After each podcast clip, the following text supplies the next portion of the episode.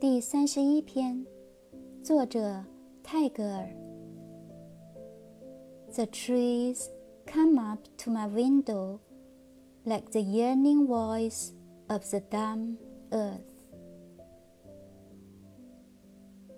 绿树长到了我的窗前仿佛是暗哑的大地发出的渴望的声音